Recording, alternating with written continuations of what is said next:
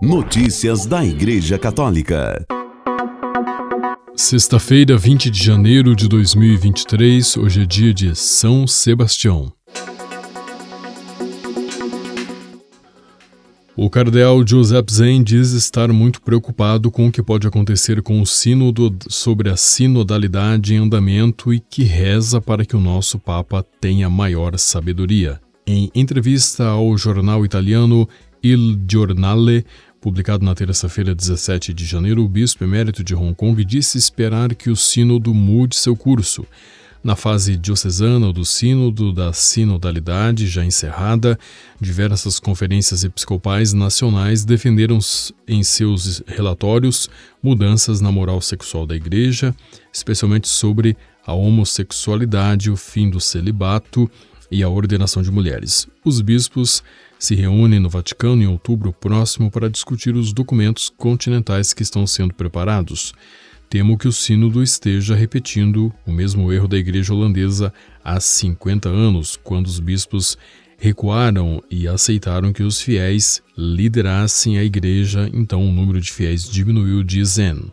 O bispo emérito de Hong Kong parece estar se referindo ao Conselho Pastoral de Noordwijkerhout, reunido na Holanda entre 1966 e 1970, que pediu que a autoridade da igreja fosse exercida com diálogo, que as mulheres assumissem papéis eclesiais e que o celibato sacerdotal fosse opcional. Notícias da Igreja Católica.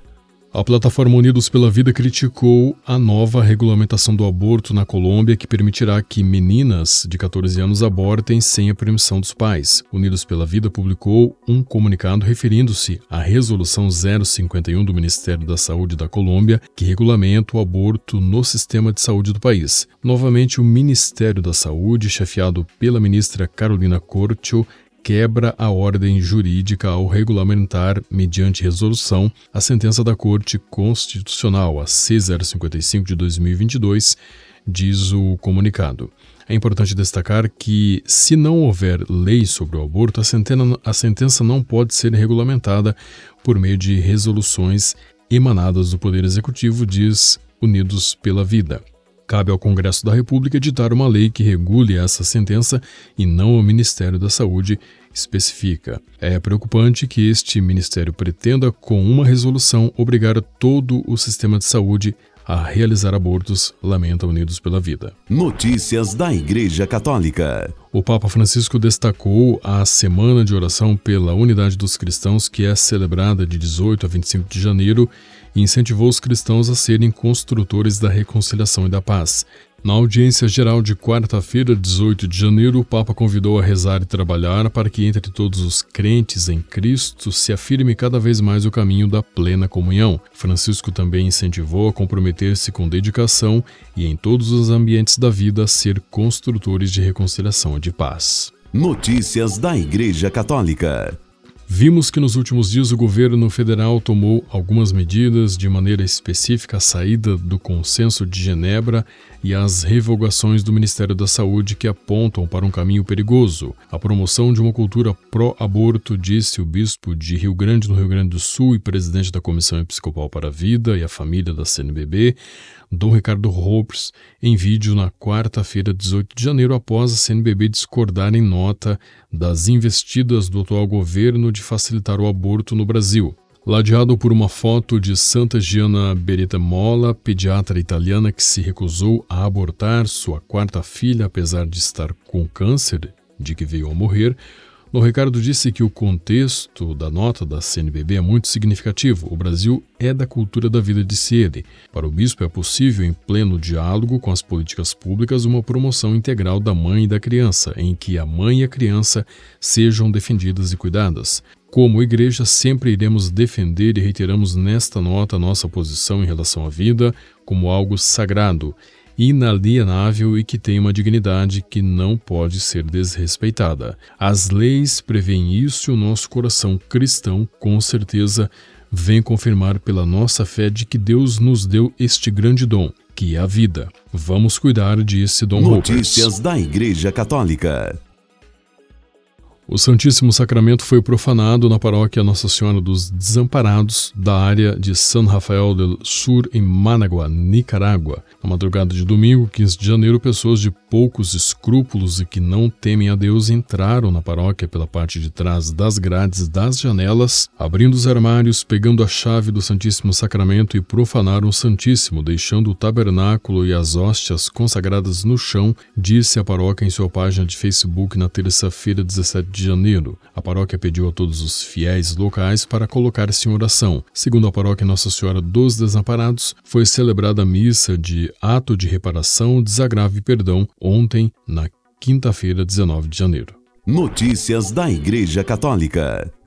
Papa Francisco recebeu em audiência nesta quinta-feira no Vaticano uma delegação ecumênica da Finlândia que veio a Roma para celebrar a festa de Santo Henrique.